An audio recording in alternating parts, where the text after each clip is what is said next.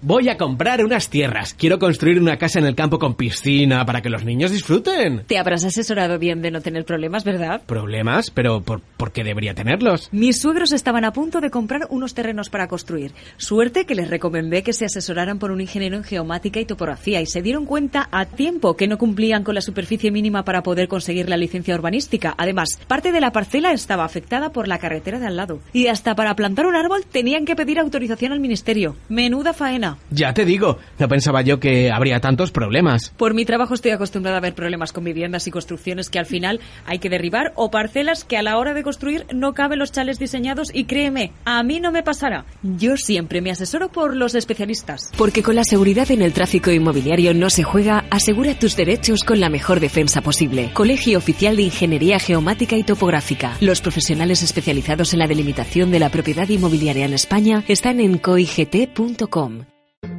¿Estudiaste ingeniería en geomática y topografía? Ahora te incorporas al mundo profesional. Te unes a un gran número de compañeros de profesión. Te interesa colegiarte porque tu colegio te protege, tu colegio te orienta en tu futuro profesional, tu colegio te ayuda en la búsqueda de empleo, tu colegio te conecta con otros profesionales y empresas, tu colegio te ayuda en tu formación continua. Tu colegio te ofrece convenios, seguros, descuentos y mucho más. Y la colegiación es obligatoria en España para cualquier tipo de ejercicio. Cuantos más seamos, mejor podremos defender tus derechos. Y nunca estarás solo en tu futuro profesional. Visita alguna de nuestras sedes y te daremos toda la información o también puedes llamarnos por teléfono o puedes contactar vía telemática. Incluso si te encuentras expatriado te interesa colegiarte. Con tu colegio siempre vas a estar seguro. Únete a tu colegio. Aprovecha la colegiación gratuita en los dos primeros años como egresado. Y si aún eres estudiante también puedes precolegiarte de forma 100% gratuita. Ilustre Colegio Oficial de Ingeniería Geomática y Topográfica. www.coigt.com Colegiados. Cada semana la actualidad de un colegio oficial, su trabajo, retos, todas las cuestiones que interesan a los profesionales y a la sociedad en Colegiados. Cope más Valencia. Estar informado.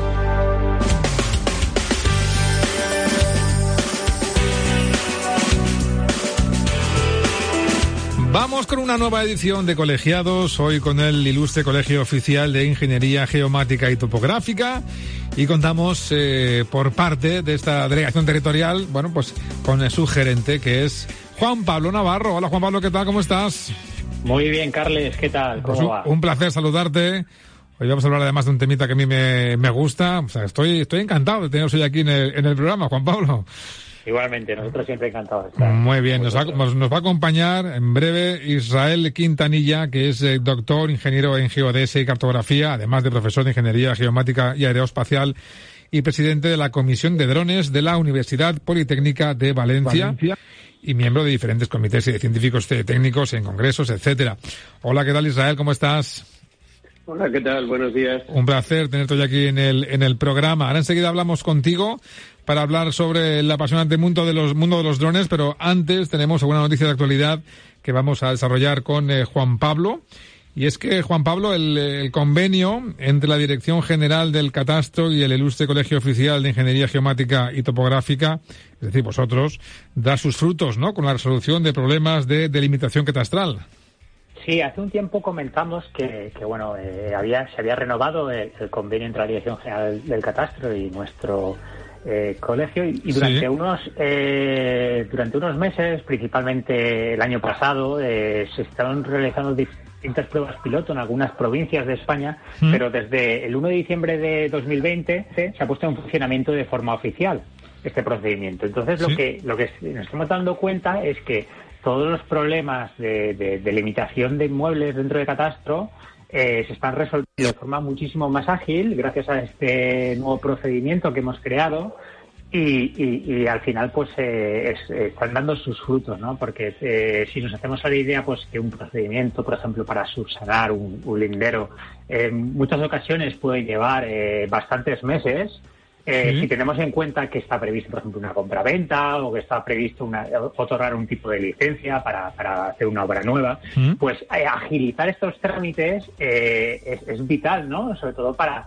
para, para, para todo lo que se tiene, que, todo lo que viene detrás, ¿no? Entonces, Sí, eh, nos hemos dado cuenta pues que, gracias a este convenio y esta forma de trabajar pues eh, se están resolviendo estos expedientes de forma mucho más ágil y bueno y queríamos pues también comentarlo pues en caso de que cualquier eh, oyente pues eh, tenga algún problema en su parcela catastral pues nada pues pueden irse en contacto con nosotros le informaremos cuál es el procedimiento y, y cuáles son los profesionales de la zona del emplazamiento donde tenga sus sus construcciones o parcelas, sí, sí, sí, sobre todo con el, con el fin de, de resolver los problemas. Qué bien, pues sí, que es una, es una estupenda, una estupenda noticia. Bueno, y como decía antes al, principio, hablamos de, de los drones, ¿verdad, Juan Pablo? Sí. Que bueno, hace, venimos hablando de ellos ya hace ya muchos años, pero bueno, eh, todo ha empezado muy poco a poco, ¿eh? aunque eh, avanza con cierta, con cierta velocidad ahora ya se van imponiendo en muchos aspectos los drones, ¿eh? No, no estamos ya ante una novedad que, que, es un juguete y, poco más, ¿no? Claro, es cierto que hace varios años que, que los llevamos escuchando, ¿no? Pero bueno, y la evolución tecnológica es es abismal, cada vez se tiene más innovación, pero, pero, pero, también hay una parte que es, que es eh, eh, la legislación, ¿no? Pues ah, muy pues, bien, muy bien. Que, se ha de actualizar, claro, sí, sí, Es muy importante y ha habido múltiples cambios y bueno, y, y, y irán siguiendo y también vamos a hablar hoy de ello, ¿no? Muy bien, muy bien. Es verdad, yo que mira, yo sabes en que lo noto, lo de los drones, cada vez más en el mundo audiovisual, en películas y en eh, programas eh, documentales, se nota que está el trabajo de un buen cámara de, de dron que consigue imágenes que hasta ahora pues no teníamos, salvo que dispusiéramos o dispusieran de, de, algún helicóptero. Bueno, vamos con el tema de los drones. Venga, porque es verdad que va cambiando a pasos agigantados, ya sea por las innovaciones eh, tecnológicas que salen día a día, como por la normativa, como tú muy bien mencionabas, Juan Pablo, que los legisla y que nos permite utilizarlos, bueno, pues en según qué, casos. La pregunta que ya os, os planteo, Israel, Juan Pablo, eh, a ver, ¿cómo ha cambiado esta legislación últimamente y cuáles son las más importantes novedades que nos trae la nueva normativa europea de drones? Israel, ¿estás ahí? Vale, sí, sí, estoy aquí, estoy aquí. Adelante, con, toda, con, con toda naturalidad, cuando quieras intervienes, ¿eh? Vale, vale, perfecto. Sí, ya he estado más veces aquí. Pues, ya... pues ya... sabes, ya, ya, es, amigo de la casa, por eso te lo digo, ya sabes. sabes. Perfecto. Eh, pues como ha dicho Juan Pablo, muy importante la normativa porque es la que me permite poder realizar pues actividades o operaciones en todos los campos de aplicación que tienen los drones que son infinitos, vamos. O sea, entonces, haciendo un histórico, si queréis, brevemente, para ver cómo ha ido evolucionando la normativa. Claro. Julio del 2014, primera normativa en España. Sí. Hace siete años ya, ¿eh? Sí, sí, sí, sí, sí. Se puede volar, permite volar en el día, o sea, en el campo y de día, exclusivamente, no permite nada más. Ya. Con lo cual, bueno, pues se empieza a trabajar en aplicaciones fundamentalmente, pues de geomática, de ingeniería civil, de agricultura, de, de, lo que has comentado tú de tema de edición gráfica y demás. Siguiente normativa, 2017. Sí. Diciembre de 2017, tres años después ya te permiten volar en cualquier escenario operacional, pero, pero son muy restrictivos. Es decir, se requiere tener un estudio de seguridad operacional de gran de cierta dificultad y las autorizaciones que proporciona esa para volar en esos entornos, eh, en esos escenarios operacionales no son muchas. Imagínate que a lo mejor de 5.000 operadores, empresas aeronáuticas que había aquí o que hay ahora mismo en la actualidad, pues no sé, alrededor de 100, 200, ahora habrá más, 300, 400 empresas permiten volar en todos los escenarios. Cuando digo todos los escenarios, para que los clientes lo entiendan, son los escenarios que son diferentes en el campo, del campo y de día. Es decir, pueden volar en entornos urbanos, pueden volar en un espacio aéreo que es influencia de un aeropuerto, que tienes que coordinarte, puedes volar por la noche, puedes volar encima de personas, en fin. Esos escenarios que estaban prohibidos con la normativa anterior, ahora se permite, pero insisto, de una forma con mucha seguridad operacional y que es restrictivo a efectos de, los operadores.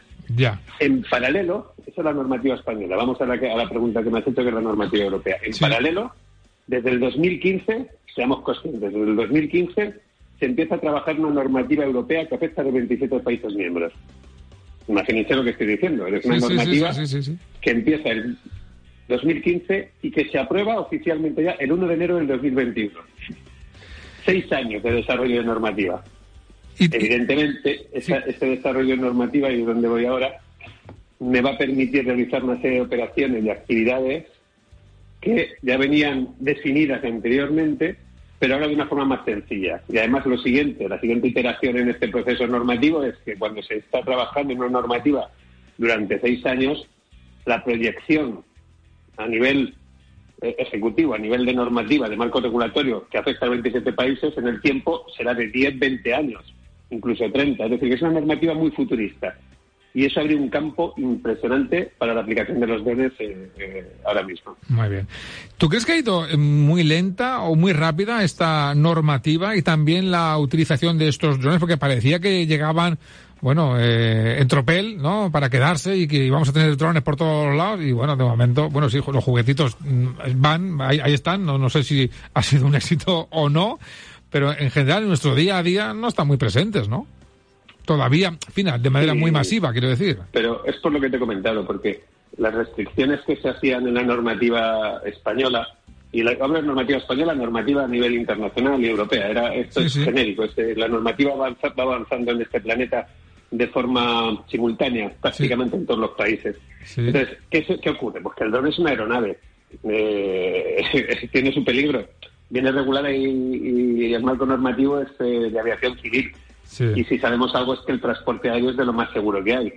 Yo creo que lo han hecho muy bien. Lo han estado haciendo paso a paso, pero con pasos seguros, para que no haya algún tipo de accidente o incidente que paralice todo el proceso. Entonces, si hay algo que lo habrá seguro y lo ha habido, siempre está dentro de un marco que estaba, eh, que estaba defendiendo la seguridad operacional.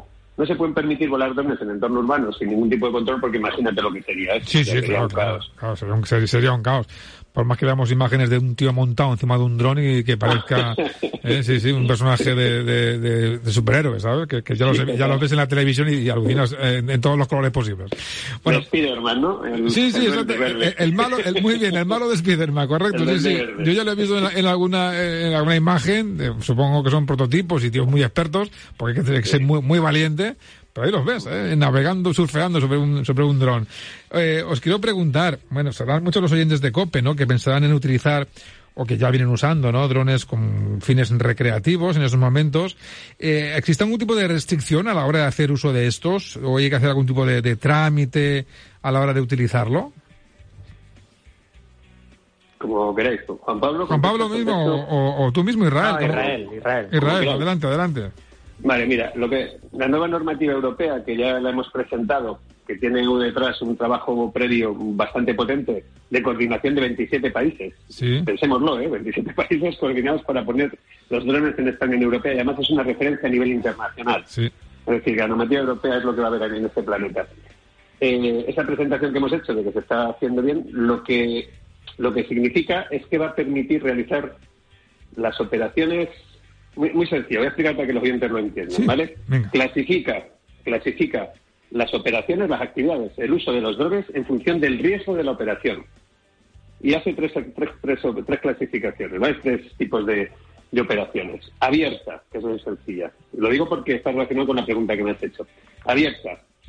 No hay apenas riesgo, ¿vale? Es un riesgo en el que puedes volar, o cuando eres muy chiquititos, que no tienen una energía cinética fuerte y no van a provocar daños, porque pesan menos de 900 gramos, o menos de 4 kilos, o menos de 250 gramos, y pueden volar en entornos sin riesgo, en el campo de día, o en entornos urbanos con drones de menos de 900 gramos, ¿vale?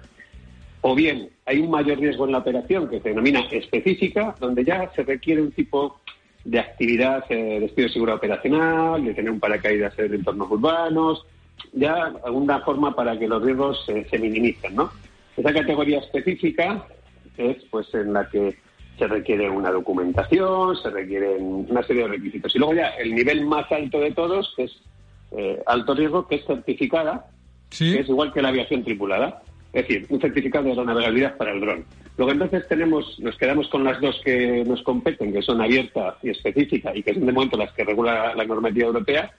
Y la pregunta que tú me estás haciendo con respecto a los recreativos esta normativa europea, que insisto, afecta a todos los países miembros, ya no hace ningún tipo de distinción entre recreativo y no recreativo. Pero los recreativos entran a jugar en la misma liga que los profesionales. Pero, pero que no se asuste la gente, al revés. que lo que, que al revés. Es que lo bueno de esta normativa, y por eso de cuándo veremos los drones, pues se ha entrado el 1 de enero, llevamos cinco meses. Vamos a darle un margen de un año, dos años, hasta que esto se vaya estructurando, porque la normativa europea, fíjate, sencillamente Tú te compras un dron recreativo, si pesa menos de 250 gramos y no tiene cámara, Es un juguete. es un juguete. Si no tiene cámara, Sí, sí, sí, sí, sí. es un juguete. Si tiene cámara, entras a jugar en la normativa europea. Ya. Y dices, guay, ahora tengo un... co-". No, perdona, no pasa absolutamente nada. Sí, Tienes sí, un dron que tiene menos de 250 gramos y tiene cámara, lo tienes que registrar. A no ser que haya hay una directiva de, de juguetes que está todavía tramitándose, a ver si esos entran o no entran. Digamos que todavía eso está un poco. ¿Y qué tiene que hacer en el supuesto de que entre en el juego Sí. o recreativo? Se compra uno de 500 gramos, vale. Pues tienes que registrarte, darte de alta en la Agencia Estatal de Seguridad Aérea, que es la que se encarga de regular toda la parte de normativa, bueno, toda la parte de gestión de los drones, te registras de alta como usuario y te registras. ¿Qué significa registrar? Significa pues que das tus datos. Nombre, apellidos, eh, DNI, calle, correo, teléfono, número de identificador, número de serie del dron, las características del dron, que hay una base de donde tú le seleccionas el que está, un seguro del dron tienes que tener obligatoriamente, por supuesto que, que no, que la gente no vuelve sin seguro porque Sí, es como sí, el coche. sí. Como el coche. Y luego, dice, ¿y si necesito formación? ¿Qué, ¿Qué tipo de formación necesito? Pues a ver, si vas a volar en la categoría abierta, que insisto, es la categoría más sencilla y además el 70% de los drones volaron en esa categoría, que volar en el campo y de día, volar con drones eh, de menos de, en condiciones eh, fáciles y si vas a volar en entornos urbanos de menos de 900 gramos o de menos de 4 kilos. Entonces, necesitas una formación, pero la formación también ya se ha establecido en este país es una formación muy sencilla.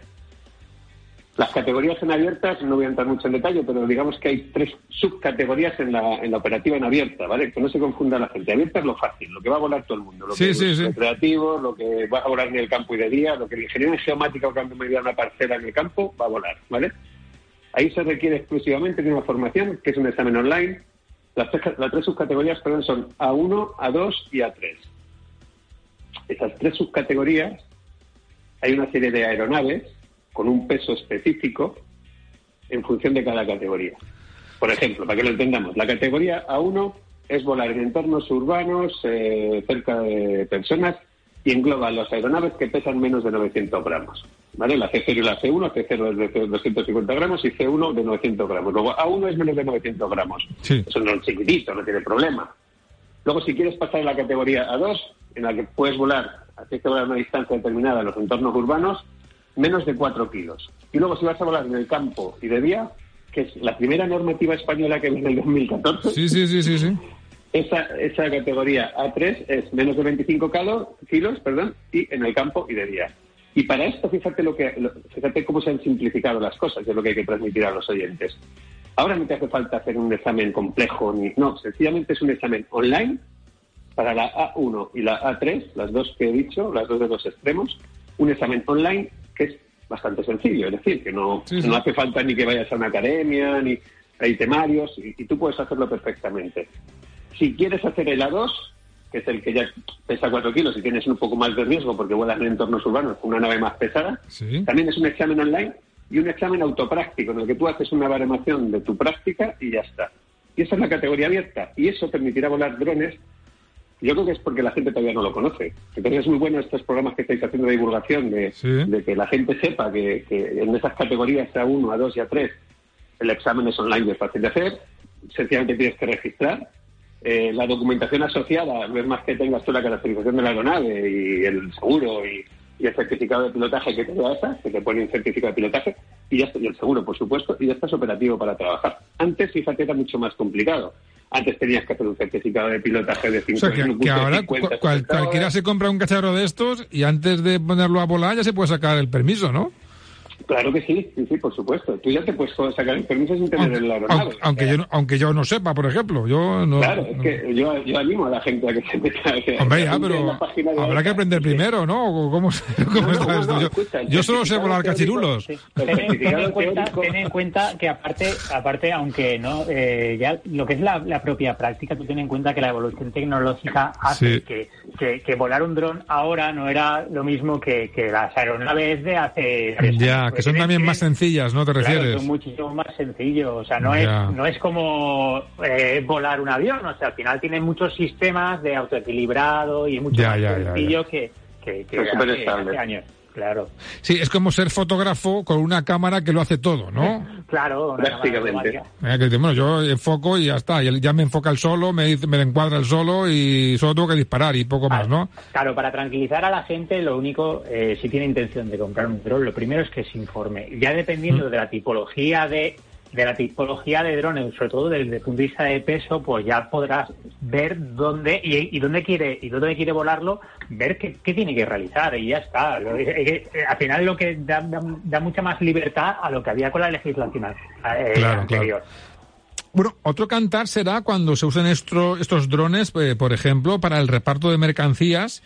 Israel y desde la Comisión de Drones de la Universidad Política de Valencia ya se está trabajando, ¿no? En diversas eh, proyectos y también con administraciones para, para ello, ¿no? Sí, así es. es eh, una de las acciones. Eh, bueno, resumiendo, eso, que ahora, resumiendo un poquito lo otro para cerrar el tema de la normativa, pensemos que, que no, no, llevamos, no es nuevo, es que llevamos ya siete años trabajando con drones. Entonces, lo que se ha hecho es buscar una estrategia para que se vuele con seguridad, con total seguridad, y se amplíe el marco de acción de eh, vuelo de drones. Y eso es la realidad. Y veremos drones volando antes de lo que nos pensamos. Eh, vale, con respecto a lo que me comentabas, sí. nosotros trabajamos en diversos proyectos.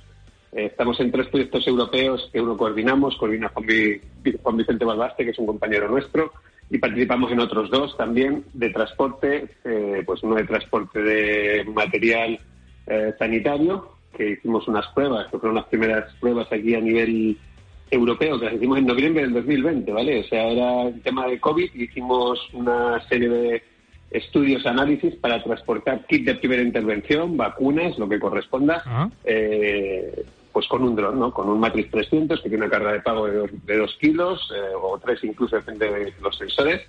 Y, y, volamos en entorno urbano. Es decir, eso sí que eso sí que es complicado, volar un dron de de cerca de 10 kilos en un entorno urbano. Entonces, eso nosotros teníamos estudio de seguridad operacional autorizado, eh, paracaídas con doble mando de activación. Eh, y bueno, en un entorno urbano es más complejo. Estos drones, porque estos drones, como bien ha dicho Juan Pablo, están perfectamente la tecnología para estabilizar y para tener todos los comandos para vuelta a casa y demás. Pero en entornos urbanos es complejo porque hay apantallamientos, el sistema GNSS sufre ocultaciones, en fin. Eh, esa prueba que nosotros hicimos se está haciendo de forma, mm, bueno, se estaba haciendo en muchos otros países. Insisto que fue la primera a nivel europeo por la operativa que montamos en el entorno urbano, ¿vale? Sí, sí. Una cosa es volar en entorno urbano y otra cosa, es volar en el campo, porque volar en el campo es mucho más fácil, por supuesto. La seguridad eh, es, o sea, el riesgo es menor. Entonces, esa prueba que hicimos nosotros se está replicando. O sea, lo de Amazon que está haciendo ya pruebas desde el 2016, ya lleva mucho tiempo, existen drones ya. Bueno, el, eh, día, el día que Amazon se lo proponga, con todo el, volumen que tiene de reparto, vamos a ver drones por todos lados. Esto va a ser pues tremendo. es que ¿eh? lo veremos. Piensa que llevo investigando Amazon desde el 2016 y. sí, lo, veremos. Eh, por la ciudad, bichitos por aquí volando y repartiendo paquetes. Sí, sí, sí. O sea, antes, pero ¿por qué? Por dos motivos. Uno, pues porque la tecnología está preparada, los drones están preparados, y tres, porque la norma, y dos, porque la normativa ya lo permite. Es decir, eh, la normativa europea tiene tres acciones que antes no se podían hacer. Aparte de lo que estoy contando de la facilidad, y como he dicho que hay una proyección de 10, 20, incluso 30 años, permite transporte. Eso no se permitía antes. Ahora permite transporte de materiales en una primera instancia y posteriormente de personas. Eso más adelante, eso en el 2030 como mínimo. Y luego, la siguiente que tiene es drones autónomos. Que sabes lo que estoy diciendo. Permite drones autónomos. Drones autónomos significa que no hay un piloto al mando. Que van solos, sí, sí. Entonces, drones autónomos y con transporte, y además enjambres, es decir, que puedan volar muchos drones a la vez. Madre mía, Está preparado. Como en las pelis, La normativa está preparada para que exista una aerovía, que yo lo he dicho en el anterior programa, lo dije, lo digo muchas veces Habrá, igual que hay carriles bici, habrá aerovías de drones en las ciudades, en las que tendrán pasillos donde irán los drones repartiendo. ¿Es futurista? Pues sí, es futurista, pero ¿cuánto tiempo es futurista? ¿Dos años, cinco años, siete años, una década? Sí. Pues a lo largo de esta década veremos y recordaremos este programa y de lo que estamos hablando a lo largo de esta década, las décadas pasan muy rápido, a lo largo de esta década veremos que los drones se integran de forma muy activa en, todas las acciones y actividades. Y esto del transporte, pues es lógico, pero pensemos también, pensemos también que no va a sustituir a, nada el dron, va, a integrarse dentro de la cadena logística. Claro, Eh, claro, claro. el mi- mismo ejemplo. Dentro de una década yo, yo me, me haré el chulito y diré, yo ya lo dije en un programa, o ya me lo dijeron en un programa que presentaba yo, que esto iba a ser así, ¿no? Es probable, es probable. Den- Dentro, sí. dentro de unos años, Carles, cuando en, la mayoría de azoteas de edificios haya, haya helipuertos para, para drones, eh, tú ya, tú ya te- eras un visionario, visionario, ya lo decías hace tiempo. Pero, hombre, a ver, hacemos broma, ¿eh? Pero si uno se lo plantea y dices, a ver, a ver, a ver, a ver, que, que, que vale que tengamos en las azoteas antenas de, de telefonía móvil, pero hasta ese punto vamos a llegar, creéis los dos, ¿no? Sí, sí, que no es broma, pero si ya existe la palabra, se llama vertiport, vertipuerto, es decir... Y la ¿Cómo, cómo se llama? ¿Cómo? Perdón, repítemelo. Ver- verti- vertipuerto. Vertiport. vertipuerto. Vertipuerto, sí, ese es el nombre que se dice a nivel internacional, vertiport. Vale, en inglés, vale. vertipuerto. Ese es como se ha denominado, no me gusta, pero es lo que es. Ya, vertipuerto, ¿y pero por qué? Pues porque, a ver, eh, pues en el Nueva York para transportar rápidamente no utilizaban bicicletas, Ya, sí. Oye, Sí, me, no. me voy a poner en la parte de, en la parte de, mm, en fin, de, de la- del- del- menos, menos, eh, a ver, ¿cómo te diría yo? Menos elegante de la historia, ¿vale? Va a haber también cierta delincuencia, entiendo yo, a la caza de, de estos drones, ¿no? Aquí eh, también la seguridad del producto que se quiera transportar, igual que, en fin, que se roban otras cosas, con, con bichos que van solos vo- volando, habrá gente que los, que, que los quiera cazar, ¿no? Por supuesto, por supuesto, pero es que ya, ya existe eso. Es decir, es que virus antivirus, es que estamos siempre con lo mismo. Es decir, los drones son una herramienta maravillosa, pero también puede ser una herramienta, mm, vamos, lo estamos viendo ahora mismo en, las guerras, ¿no? Es una, una máquina perfecta para hacer daños e incluso para, como dices tú, robarlos, ¿no? Es decir, fíjate hasta qué punto esto se está integrando. Y España, hay que agradecerlo otra vez, la Comunidad Valenciana también, bueno, la Comunidad Valenciana es una referencia a nivel nacional, europeo e internacional, porque ya por lo que estamos contando y porque participamos muy activamente en todos los proyectos, en desarrollo de normativa y demás. Sí. Pero España, España también como, como país, es una referencia a nivel internacional. Fijaros hasta qué punto que se ha creado, para que seamos conscientes, la Guardia Civil, las fuerzas y cuerpos de seguridad, guardias a nivel nacional y, por supuesto, policías locales también de la comunidad. Y Sí, la sí. agencia valenciana que da respuesta a las emergencias de la comunidad valenciana es pionera a nivel nacional también.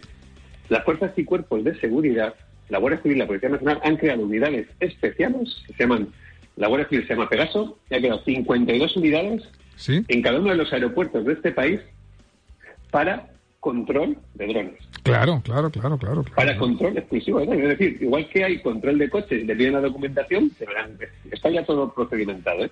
Y la Policía Nacional ha creado los mismos con el mismo objetivo.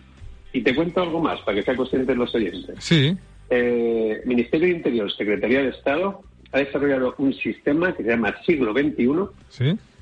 que lo tenemos instalado aquí en la Comunidad Valenciana, gracias a que cuando hicimos las pruebas operativas de transporte material sanitario en noviembre del 2020, que os he comentado, que estuvo Sí, el sí, presidente y tres consejeros y vinieron del Ministerio de Interior y Secretaría de Estado, tienen un dispositivo que se llama Sistema 21, que son capaces de detectar, de detectar en tiempo real las aeronaves que están volando en el espacio y saber si son legales o ilegales. Ostras.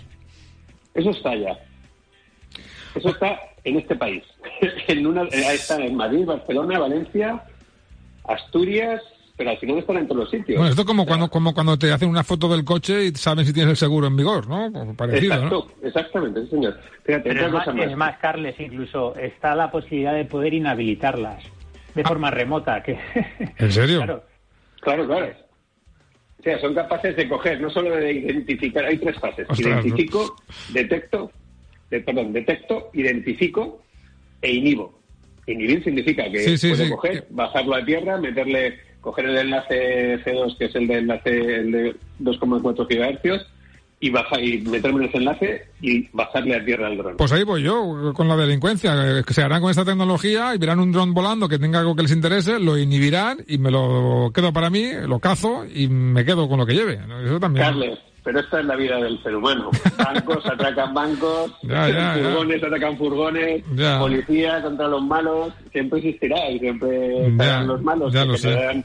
Virus antivirus, pero vamos, eso ya se encarga. Te estoy contando lo que ya tiene. Mira, te pongo un ejemplo. Nosotros tenemos, pusimos en, en marzo del 2019 en la Sí. Politécnica de Valencia, en Sí. la azotea, una antena similar a la del siglo XXI, al sistema que te, te estoy contando, pero solo detectaba los drones de JI. Los que tienen el sistema eh, de Estado detecta todos. Sí. ¿Sabes cuántos drones volaron en la ciudad de Valencia desde el 1 de marzo hasta el 25, creo, hasta el 25 de marzo. ¿Sabes cuántos drones detectamos ilegales en la ciudad de Valencia hablando? ¿En, menos de un mes? ¿Cuántos? 402. ¿En serio? Sí, sí, o sea, lo tengo los datos, o sea, esos datos son reales. 402 drones de juguete eran todos. Sí, sí, sí, sí, sí. De juguete. Pero, un montón, son un montón, sí, sí. Claro, claro, imagínate, eso, imagínate lo que había. Pues sí. Ilegales todos, porque están volando en entorno urbano, pues en, en, en espacio aéreo controlado y algunos por la noche bueno, pues es lo que hay. Tecnología que ha llegado para, para quedarse y para, y para aplicarse en un montón de, cosas. El transporte, la vigilancia, el rescate, eh, en fin, muchísimas cosas que nos van a... en fin, eh, en fin no, sé, no sé, es inabarcable todo lo que es capaz de ofrecernos el mundo de los, de los drones. Bueno, se nos acaba el tiempo. Os quiero dar a ambos las, las gracias. Juan Pablo Navarro, gracias. Muchas gracias, Carles. Israel, eh, gracias también. Israel Quintanilla, hasta una nueva ocasión. A, vuestro placer y cuando queráis, si queréis, hablamos también de las aplicaciones de geométricas que son infinitas. O sea, ah, bueno, el mundo de integrar los drones ya en entornos urbanos, que se puede ya, como hemos visto con la normativa, abre un amplio abanico a los ingenieros en geomática para hacer control de catastro en urbana, con lo cual que se preparen y que empiecen a trabajar en esa línea. En el siguiente programa hablamos de ello. Vale, muy bien. Gracias a los dos. Israel, Juan Pablo, un abrazo.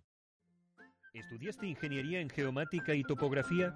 Ahora te incorporas al mundo profesional. Te unes a un gran número de compañeros de profesión. Te interesa colegiarte porque tu colegio te protege, tu colegio te orienta en tu futuro profesional, tu colegio te ayuda en la búsqueda de empleo, tu colegio te conecta con otros profesionales y empresas. Tu colegio te ayuda en tu formación continua. Tu colegio te ofrece convenios, seguros, descuentos y mucho más. Y la colegiación es obligatoria en España para cualquier tipo de ejercicio. Cuantos más seamos, mejor podremos defender tus derechos. Y nunca estarás solo en tu futuro profesional. Visita alguna de nuestras sedes y te daremos toda la información o también puedes llamarnos por teléfono o puedes contactar vía telemática. Incluso si te encuentras expatriado te interesa colegiarte. Con tu colegio siempre vas a estar seguro. Únete a tu colegio. Aprovecha la colegiación gratuita en los dos primeros años como egresado.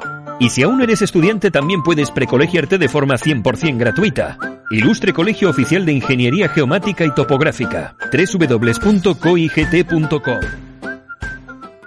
no tengo más que problemas con mis tierras. Quiero darle una seguridad a mis hijos cuando, cuando hereden. Bastante he tenido yo. Estas escrituras no hay quien las entienda y año tras año creo que mis vecinos se quedan parte de la finca de mis abuelos. Pero como desconozco sus límites reales, pues, pues no sé. Te sorprenderías de la cantidad de problemas que hay en estos temas y no te das cuenta hasta que es demasiado tarde. A mí me pasaba lo mismo y contacté con un ingeniero en geomática y topografía que se encargó de todo. Llegué a un acuerdo con mis vecinos y realizamos el deslinde de las fincas. Ahora sabemos que no tendremos problemas en el futuro y conocemos nuestra propiedad. Incluso me salvó de meterme en un juicio por un trozo de una parcela de mi marido que al final no le correspondía. Menudo ahorro. Ya lo creo, ahorro económico y en disgustos. La verdad es que al final no hay nada mejor que contratar al especialista. Ojalá mi abuelo hubiera deslindado la finca. Estoy decidido. Vamos a deslindar. Porque con la seguridad en el tráfico inmobiliario no se juega, asegura tus derechos con la mejor defensa posible. Colegio Oficial de Ingeniería Geomática y